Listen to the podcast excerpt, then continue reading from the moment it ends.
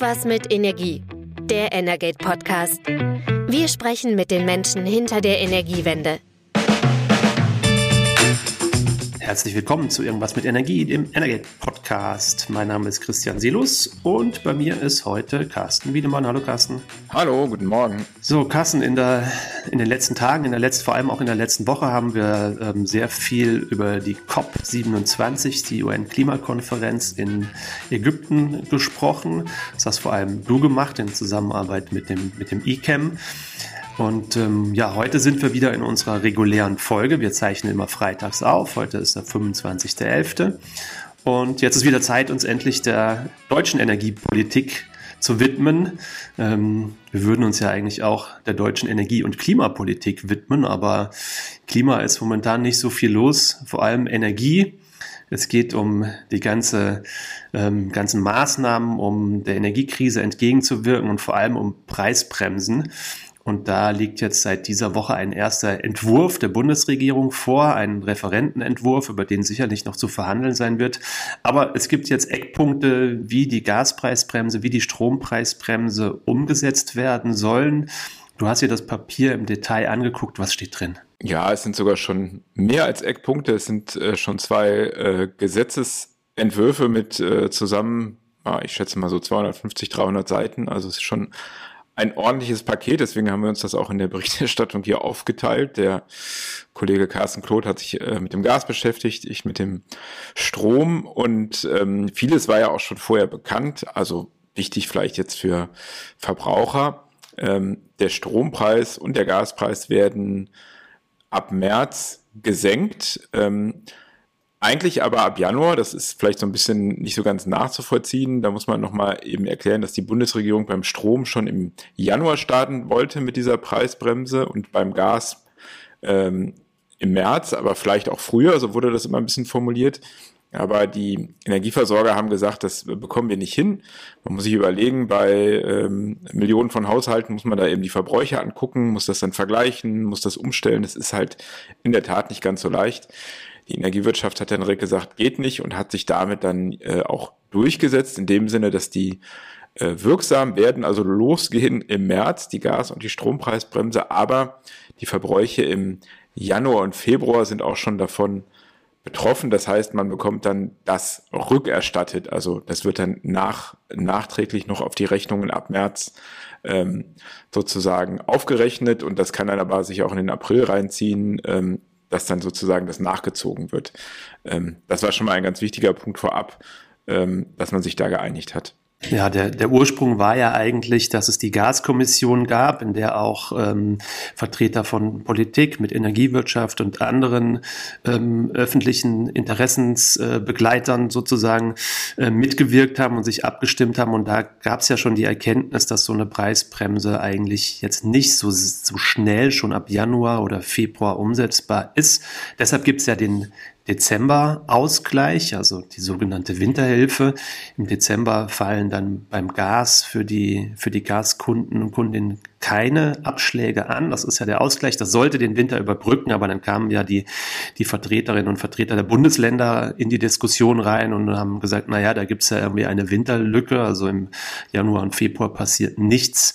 Und ähm, daher kommt dieses seltsame Konstrukt. Ähm, kannst du auch erläutern, wie das eigentlich umgesetzt werden soll? Weil so eine rückwirkende Vergütung hatten wir bisher noch nicht. Also im Gesetz steht halt, das soll eben ab März dann auf die, äh, auf die Rechnung, also ab März hat man ja schon die Bremse für den März und dazu kommt dann sozusagen die, der Erstattungsbetrag von Januar und Februar und das kann ja natürlich zu der Situation führen, dass man im März sozusagen mehr äh, Bremsrückerstattung bekommt, so ganz salopp gesagt, ähm, als man eigentlich äh, verbraucht hat. Deswegen gibt es dann eben diese Regelung, wenn das das übersteigt, wird das dann weitergezogen sozusagen, bis man eben das abgearbeitet hat, diesen Erstattungsbetrag. Äh, das muss alles auf den Strom und auf den Gasrechnungen genau ausgewiesen werden, damit die ähm, Verbrauchenden genau sehen können, was sie da eben an, äh, an Spareffekten oder es sind ja keine Spareffekte, an Erstattungseffekten haben. Das will natürlich die Bundesregierung auch, um dem Verbraucher zu zeigen, hier, wir, wir helfen dir, wir greifen dir unter die Arme.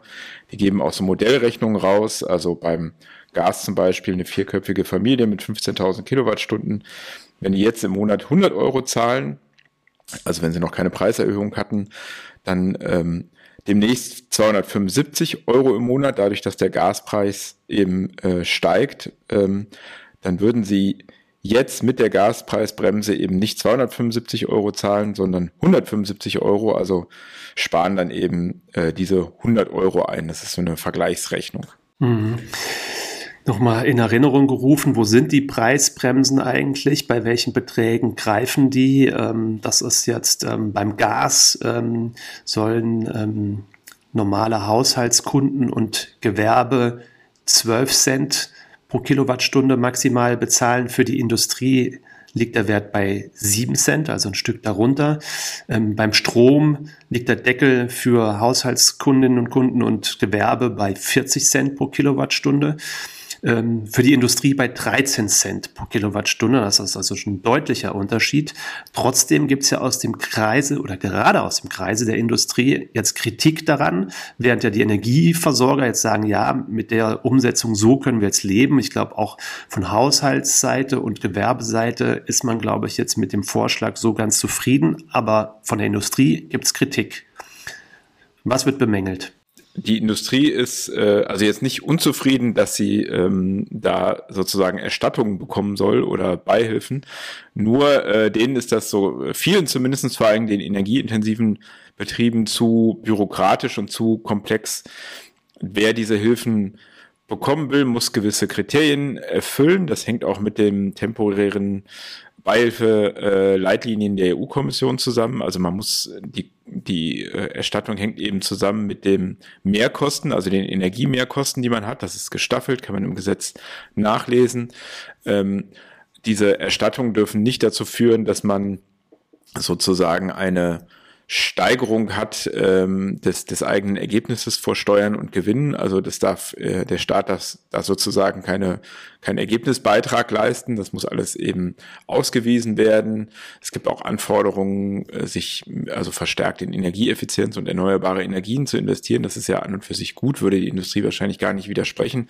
Die sagen halt nur, wir brauchen eben jetzt sehr schnell Hilfen und ähm, können jetzt nicht noch komplizierte Antragsverfahren durchlaufen. Das muss alles sehr schnell gehen. Die besonders energieintensiven Betriebe, ähm, für die ist es insofern problematisch, als dass die äh, sozusagen die Summe der Entlastungen, die sie bekommen, schnell 150 Millionen Euro pro Jahr überschreiten kann. Und das ist eine Grenze, die festgelegt ist. Wenn man darüber kommt, äh, dann fällt man aus dem Gesetz raus und muss dann eine Einzelfallprüfung machen bei der EU-Kommission. Das ist so vorgesehen. Und da sagt zum Beispiel jetzt die Stahlindustrie, ich habe da mit dem Geschäftsführer äh, Martin Teuringer gerade ein Interview geführt, äh, wir kennen diese Kriterien gar nicht genau, die dann da festgelegt werden. Das sorgt erstmal für Unsicherheit. Und wir müssen ja aber jetzt sehr schnell im abkommenden Jahr entlastet werden und wissen noch gar nicht, was genau wir da alles erfüllen müssen. Damit sind die nicht äh, zufrieden. Die äh, Metallindustrie hat sich diese Woche geäußert und hat gesagt, das sei alles so kompliziert, das geht komplett ähm, an den Interessen der Unternehmen vorbei, die eben schnell entlastet werden müssen und sorgt eben überhaupt nicht dafür, dass äh, man äh, sozusagen die Produktion hier in Deutschland erhält. Die waren also sehr negativ. Ähm, es gab ja auch die Diskussion äh, beim Gas um das Thema Boni und Dividenden. Das steht jetzt erstmal im Gesetzentwurf nicht drin, weil das das Wirtschaftsministerium auch eigentlich gar nicht wollte. Aber der Bundestag, also einzelne Bundestagsabgeordnete haben eben gefordert, dass Unternehmen, die die Gaspreisbremse in Anspruch nehmen, auch keine Boni und Dividenden ausschützen, ausschütten dürfen. Äh, das sehen, sehen die Unternehmen natürlich naturgemäß nicht so gerne. Ähm, und die, die sagen, naja, es ist doch jetzt eine Hilfe, die uns hier existenziell äh, zur Verfügung gestellt wird und äh, ihr packt da jetzt noch sowas oben drauf. Wir würden das dann vielleicht am besten gar nicht in Anspruch nehmen. Auch das habe ich mir erklären lassen, ist gar nicht so leicht, weil man eigentlich fast verpflichtet ist, diese Hilfen in Anspruch zu nehmen. Und dann sagen die Unternehmen, naja, und wenn wir jetzt ein einzelnes Kriterium nicht einhalten müssen, dann können wir, müssen wir das Geld eigentlich erstmal beiseite legen, weil wer gegen die Kriterien verstößt, der muss es nachher zurückzahlen. Also sind die Unternehmen da ein bisschen im Waage, in, in der Schwebe sozusagen. Äh, wenn ich das Geld annehme, muss ich mir das eigentlich beiseite legen, um es im Zweifelsfall wieder zurückzuzahlen, weil die Kriterien dann doch etwas kompliziert sind. Also da, das betrifft eben vor allem große Betriebe, jetzt wahrscheinlich nicht die kleineren, da ist schon eine gewisse Frustration da. Ähm, das ist sozusagen die Kritik und du sagst Frustration. Du hast ja gestern ähm, auch eine Veranstaltung moderiert mit, mit mehreren Industrievertretern. Gibt es denn irgendeinen Vorschlag, wie man die Situation dann verbessert oder wie man diese Umsetzung besser hinkriegt? Also konkret äh, war das da jetzt noch nicht so. Die sagen eben alle, es muss sehr einfach sein, es muss schnell fließen an die Unternehmen. Ähm, also diese ganzen Restriktionen äh, in dem Gesetz oder die, die Kriterien, die werden da jetzt nicht so gesehen, äh, eben gerade jetzt in dieser Akutsituation. Und was auch natürlich ein Thema ist, ähm, dass man sich auch was überlegen muss auf die mittlere Frist, denn diese ähm, 7 Cent beim Gas, also die da jetzt ähm, ja auf, auf die das gedeckelt wird erstmal für die für die äh, Industrie, das kann auf Dauer gar nicht das Preisniveau sein, was die äh, bezahlen können. Das sagen die Stahler zum Beispiel. Das gilt ja als das New Normal. Also man nimmt an, der Gaspreis wird eben nicht mehr so weit runtergehen, wie er vorher mal war.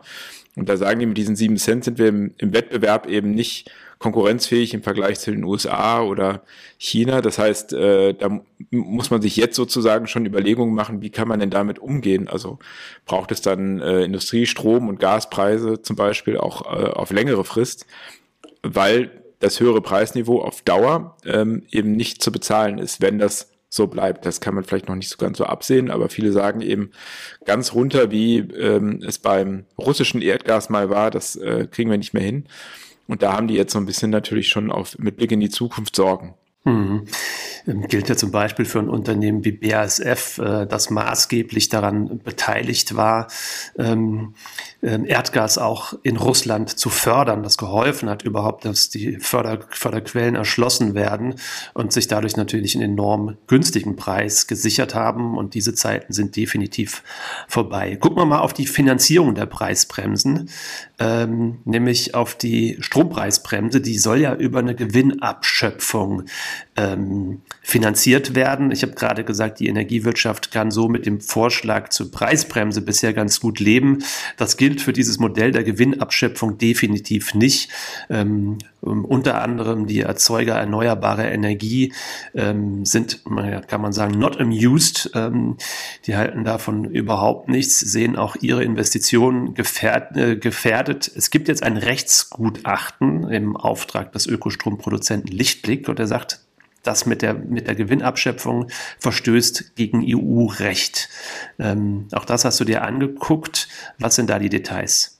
Genau, also es ist genau genommen ist es ja eine Erlösabschöpfung, also mit einer Gewinnabschöpfung kann ich gleich noch was zu sagen, könnten die wahrscheinlich sogar äh, leben. Dieses Gutachten der Kanzlei Raue für Lichtblick ähm, hat sich vor allem auf das Thema PPA bezogen, also das sind Power Purchase Agreements, man sagt auf Deutsch auch Direktlieferverträge. Also wenn ein Unternehmen mit einem beispielsweise Windparkbetreiber eben direkt eine Lieferung von Ökostrom vereinbart zu einem gewissen Preis, zu einer gewissen Laufzeit, ähm, dann nennt man das ähm, PPAs. Und diese PPAs gelten eben so als die Zukunft ähm, des Ökostrommarktes, ähm, weil die ja sozusagen außerhalb der Förderung laufen und ähm, sind daher ganz interessant.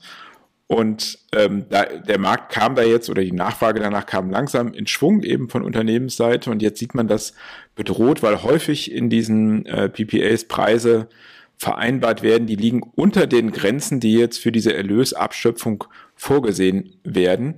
Und ähm, dennoch sieht die Bundesregierung jetzt so ein Modell vor, wie sie eben berechnet, dass man auch diese PPA abschöpft. Und die liegen ganz vereinfacht gesagt diese Benchmarks können eben, weil die sich am Spot, Spotmarkt, also am, am Kurzfristhandel orientieren, über diesen Preisen liegen, die in diesen Verträgen vereinbart wurden. Wenn man dann abschöpft, dann ist natürlich das Unternehmen auf kurz oder lang pleite. Ähm, und äh, da sagt äh, dieses Gutachten, das kann man nicht machen und überhaupt diese, dieser Ansatz von fiktiven Erlösen auszugehen, sei auch mit EU-Recht gar nicht gedeckt. Ähm, dass das Ganze rückwirkend äh, laufen soll, war ja schon vorher diskutiert worden. Also die Bundesregierung plant diesen das rückwirk rückwirkend zum September diesen Jahres zu machen. Äh, auch das hat schon viel Kritik hervorgerufen. Andere kritisieren auch, dass ähm, die Laufzeit ähm, dieser Maßnahme offen ist. Also laut Gesetz soll das erstmal bis Juni 2022 umgesetzt werden. Man hat aber die Möglichkeit, das steht da eben auch drin, das bis Ende 2024 zu verlängern. Also Stand jetzt wüsste man gar nicht, wie lange werden denn meine Erlöse abgeschöpft. Das sorgt natürlich nicht gerade für ähm, große Sicherheit im Markt. Äh, das hatte man vorher schon gehört. Das hat jetzt der Erneuerbarenverband äh, BEE auch nochmal gesagt, dass sich die Investoren dann auch zurückhalten, zurückziehen aus dem Markt. Das ist ja genau das, was man nicht will. Die Bundesregierung will ja die erneuerbaren Energien ausbauen und hat jetzt schon mit diesem Gesetz so ein bisschen reagiert, indem sie die ähm, Fördersätze für Wind und in der, äh, für Windenergie und für Solarenergie erhöhen will. Das ist auch eine Maßnahme, die so ein bisschen unterm Radar lief. Ähm, und da hat äh, am Mittwoch die Sprecherin von Wirtschaftsminister Habeck eben auch darauf verwiesen, dass man eben die Investitionssicherheit beibehalten will, dass das eben ein Punkt ist, darauf zu reagieren. Da kann man jetzt schon sagen, die FDP hat gesagt, das wollen wir gar nicht. Ähm, insofern weiß man gar nicht, ob es das überhaupt, diese Maßnahme, das Gesetz überlebt, sozusagen das parlamentarische Verfahren. Ähm, also diese Erlösabschöpfung ist sehr umstritten, zumal wenn man auf diese Woche gu guckt, es ja auch andere Varianten gegeben hätte. Also die Betreiber sagen ja von sich selber, sie sehen ein, dass mit diesen Übergewinnen, die sie im, in diesem Jahr hatten, konnten sie nicht rechnen und sie sind auch bereit, ein Stück weit abzugeben und sagen dann immer, na, mach doch eine Gewinnabgabe. Und genau diese Gewinnabgabe, äh, die soll es ja geben, zum Beispiel für Raffinerien, für Bergbauunternehmen. Das hatte die EU-Kommission im Oktober auf einem Gipfel beschlossen und das Finanzministerium hat diese Woche dazu äh, so einen Gesetzentwurf vorgelegt, der eben ähm, vorsieht, wenn die Gewinne äh, im vergangenen Jahr im Vergleich zu einem Zeitraum von 2017 bis 2021 eine gewisse Schwelle überschritten haben, dann darf man da abschöpfen. Und zwar 33 Prozent dieser Summe, die das überschritten hat. Das ist äh, am unteren Rahmen des Möglichen. Und die Einnahmen, die man damit macht, liegen wohl auch gar nicht so hoch, so bei ein bis drei Milliarden, aber das zeigt eben, man hätte auch einen sehr einfachen Weg gehen können, ähm, für alle anderen auch, aber die Bundesregierung hat sich eben für diesen für diese komplexere Erlösabschöpfung entschieden, die dann eben jetzt auch rechtlich sicherlich beklagt werden wird und dann zieht sich das Verfahren hin und am Ende, das hat man ja auch, glaube ich, schon mal gesagt, steht man dann vielleicht mit leeren Händen da. Ja, es gibt ein großes Risiko, dass das gerade dann auch bei einer EU-rechtlichen Prüfung, ähm, dass dieses, diese Erlösabschöpfung dann nicht standhält und das ganze Konstrukt dann zusammenbricht. Ähm, die Preise oder diese, ja, die Gewinne, die Erlöse sind ja auch so hoch momentan, weil natürlich die Börsenpreise einfach massiv gestiegen sind, weil sie sehr hoch sind. Ähm, und das ist jetzt ein Thema, bei dem die EU auch ansetzen will. Da gibt es schon länger Verhandlungen dazu, dass man ähm, auf europäischer Ebene zumindest in den Gaspreishandel, äh, in den Gashandel eingreift bei den Preisen beim Strom ist da nichts vorgesehen erstmal, aber beim, äh, beim, beim Gaspreis wird es jetzt ähm, zumindest konkreter. Und ähm, da liegt ein Vorschlag auf dem Tisch seit dieser Woche, ähm, dass der Gashandelspreis bei 275 Euro pro Megawattstunde gedeckelt werden soll, unter bestimmten Bedingungen. Da muss man erstmal sagen, welcher Preis ist das? Also das ist der sogenannte Month Ahead, also im Prinzip der nächste Monat, äh, für den gehandelt wird. Und ähm, nur wenn dort der Preis zwei Wochen lang über diesem Level von 275 Euro pro Megawattstunde liegt, dann soll da gedeckelt werden. Ähm, wenn wir mal ganz kurz so drauf gucken, jetzt ab, aktuell wäre der Month Ahead, wäre der Dezember. Wenn wir mal gucken, der Dezemberpreis liegt aktuell bei 120 Euro pro Megawattstunde. Also ist deutlich darunter. Und wenn wir auch mal so ein bisschen in die, in die Gashandelsdaten reingucken und zurückgucken, dann sehen wir eigentlich, dass nur im August es mal eine Zeitspanne gab, wo die Preise über dem Level lagen, aber auch nicht für zwei Wochen. Also vielleicht muss man das so ein bisschen den, den Rahmen skizzieren und sagen, dieses, dieses, ähm, dieser Gaspreisdeckel im, im Gashandel, ähm, der wird momentan unter Rahmenbedingungen diskutiert, die jetzt im Markt eigentlich so noch gar nicht so richtig aufgetreten sind. Und ähm, dann gibt es noch so eine zweite ähm, Nebenbedingung für, den, ähm, für das Inkrafttreten dieses, dieses Deckels. ähm, nämlich dass der, ähm, der Preis an, der, an dem Gashandelspunkt TTF der so einen europäischen Maßstab setzt, ähm, dass der auch ein gutes Stück über den LNG-Importpreisen liegen soll. Ähm, also es sind mehrere Rahmenbedingungen, die da eintreten sollen. Das haben auch äh, mehrere Nationalstaaten, unter anderem Deutschland, jetzt zuletzt auch so gefordert, weil sie natürlich einfach die Sorge da ist, wenn man in den Gashandel, in die Preisbildung eingreift, dann kommen möglicherweise die LNG-Schiffe plötzlich nicht mehr nach Europa. Und gerade ähm, wenn die Preise so enorm hochsteigen, dann ist ja vermutlich auch ein Gasmangel, ein Gasengpass da und dann braucht man LNG-Schiffe gestern da bei dieser Industrierunde bei, im VEK, wo ich war, kam dann so ein bisschen äh, die Meinung auf, naja, das ist dann jetzt hier so ein europäischer Kompromiss mit äh, man findet eine Lösung, aber die geht sozusagen vielleicht dann am Markt vorbei. Das heißt, da werden dann Situationen angenommen, wo das greifen kann, die eh gar nicht so eintreten. Und damit ist dann Deutschland zufrieden und äh, kann dann sagen, naja gut, wir sind ein Stück weit entgegengekommen. Die wollten diesen Deckel ja eigentlich nicht. Wir haben ihn jetzt, aber eben in einer Variante, der eben so seltsam ist, dass er gar nicht greifen wird. Kann man das so sagen?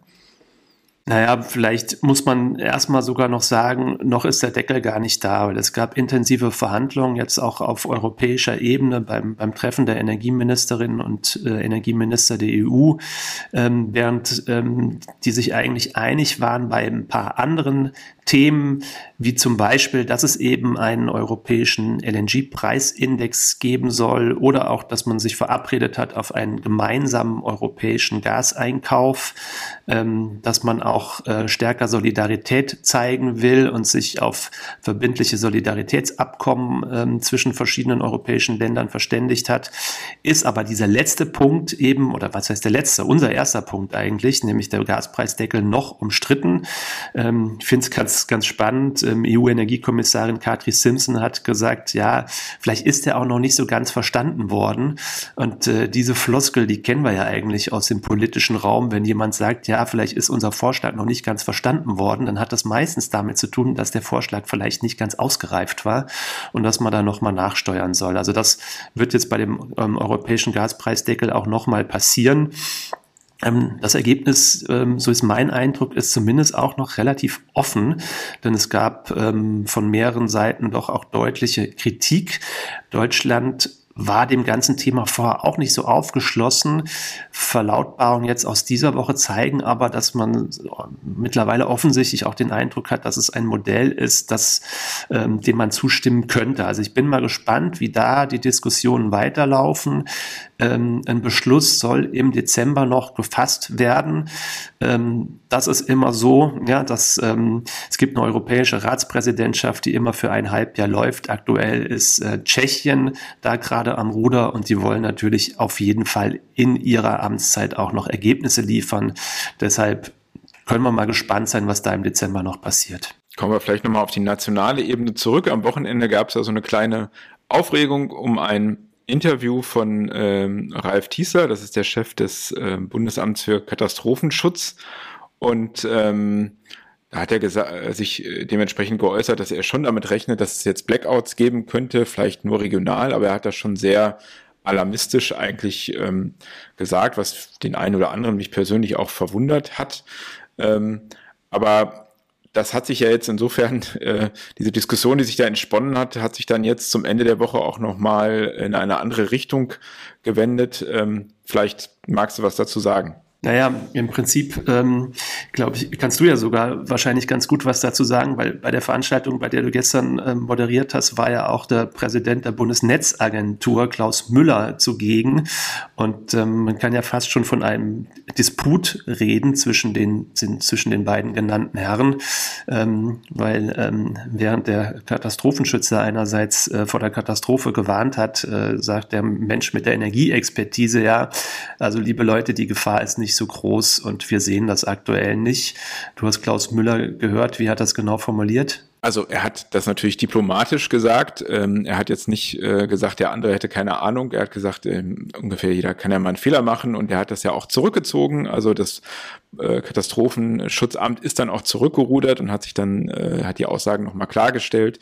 Ähm, denn äh, es ist so, und das ist ja vielleicht sozusagen die beruhigende Nachricht, dass ähm, äh, Klaus Müller gesagt hat, also klar kann man niemals, also kein äh, kein Präsident einer so einer Behörde könnte ausschließen, dass es Blackouts gibt. Man kann auch nicht ausschließen, dass äh, es morgen regnet komplett. Das, er hat gesagt, das hätte eben was mit Wahrscheinlichkeiten zu tun. Aber er sagt, Stromausfälle, das macht ihm im Moment keine großen äh, Sorgen. Das hat sich geändert. Ähm, das liegt auch daran, dass eben viele Maßnahmen ergriffen wurden. Die Gasspeicher sind voll, Kohlekraftwerke sind ans Netz gegangen. Ähm, wir wissen jetzt, die AKWs, also die Atomkraftwerke, werden länger, länger laufen. Die sind ja vor allem auch dazu da, eben die Netze zu stabilisieren. Also da geht es weniger um die äh, Strommenge als eben um das, was sie an Systemdienstleistungen machen. Und ähm, beim Gas, da ist es ist vielleicht sozusagen äh, beim Gasverbrauch der die Sorgenfalte noch nicht ganz weg. Äh, das hängt eben also auch damit ab, wie viel Gas eingespart wird. Da hat er auch nochmal seinen Appell äh, wiederholt, dass man eben diese 20 Prozent einsparen muss.